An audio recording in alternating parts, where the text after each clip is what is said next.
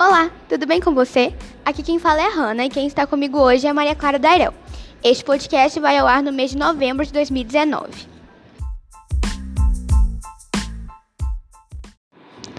Imagine a seguinte situação: uma sacerdotisa, antes mesmo de você nascer, profetiza a sua mãe. Tereis um filho de grande beleza e extraordinária inteligência e. Hoje vamos falar sobre o grande filósofo e matemático Pitágoras e você descobrirá sobre importantes aspectos de sua vida.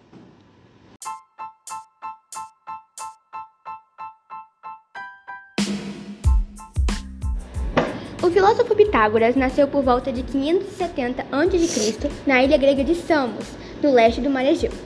Crescido em uma família que apresentava condições financeiras favoráveis, teve a oportunidade de realizar inúmeras viagens e, assim, aprimorar seus conhecimentos matemáticos, recebendo influências da filosofia ocidental, que teve início 20 anos antes de seu nascimento. A sacerdotisa do deus Apolo profetizou a sua mãe. Tereis um filho de grande beleza e extraordinária inteligência. Será um dos homens mais sábios de todos os tempos. A veracidade dessa história não é comprovada, mas dá-nos uma grande descrição de sua personalidade.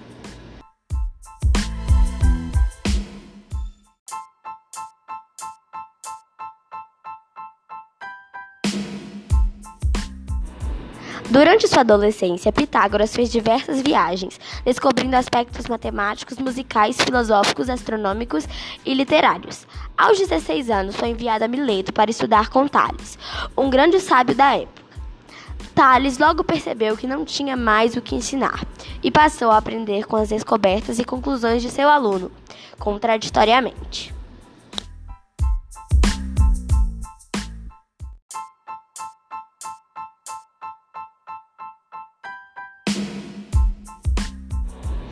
Dentro de sua fase adulta, o matemático fez viagens à Síria, Arábia, Índia e Egito, onde estudou profundamente a cultura e religião dessas regiões, tornando-se sacerdote. Assim que o imperador Cambises conquistou o Egito, Pitágoras se viu obrigado a fugir para a Babilônia, aperfeiçoando cada vez mais seus conhecimentos.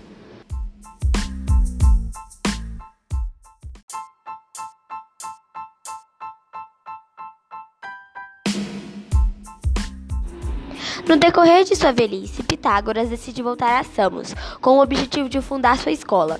Mas ele não contava com o fato desta região estar sendo governada pelo ditador Polícrates, que não compartilhava dos mesmos interesses. Expulso da Grécia, Pitágoras vai para a Itália, onde passa a ensinar os filhos de aristocratas.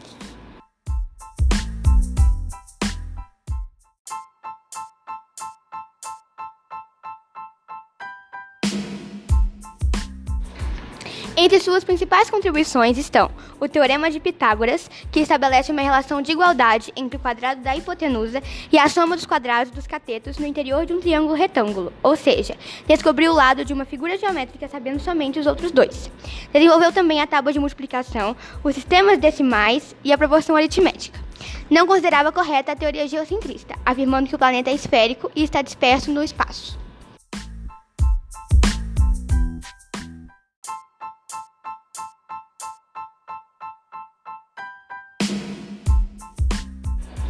Quanto à música, Pitágoras descobriu uma escala musical diferente da convencional da época, calculando a diferença de tons de cada nota. Segundo conta uma lenda, ao passar em frente a uma oficina de um ferreiro, Pitágoras percebeu que as batidas do martelo de diferentes pesos produziam sons que eram agradáveis ao ouvido e se combinavam muito. Daí veio a ideia. Para pesquisar sons, ele teria esticado uma corda musical que produzia um som que ele foi determinado como fundamental, o tom. Fez marcas na corda, dividindo-a em 12 seções iguais. Este instrumento mais tarde seria chamado de monocórdio, que se assemelha a um violão, mas com apenas uma corda. Assim, as frações 1 um meio, 3 quartos, 2 terços correspondiam à oitava, à quarta e à quinta parte.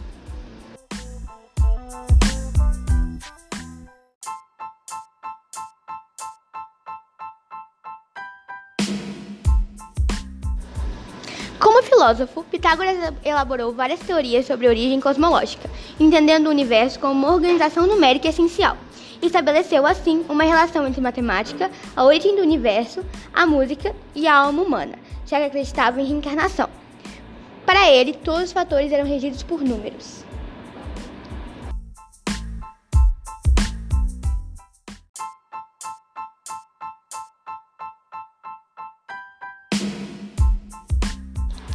Pitágoras teve uma velhice que podemos chamar de calma. Apesar dos pesquisadores não terem tanta certeza de quando ocorreu sua morte, estima-se que ele morreu com cerca de 80 anos de idade, no ano de 497 ou 496 a.C., em Metaponto, uma região no sul da Itália. Ele escreveu um pensamento em forma de frase que podemos usar para representar sua velhice. Uma bela velhice é, comumente, a recompensa de uma bela vida.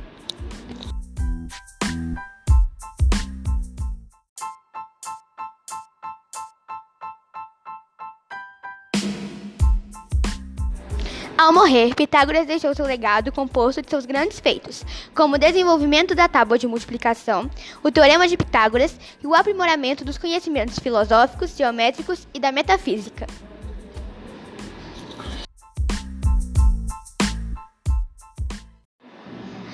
E por aqui finalizamos nosso podcast. Muito, Muito obrigada a você que nos acompanhou até aqui na jornada da vida de Pitágoras. E tchau, tchau!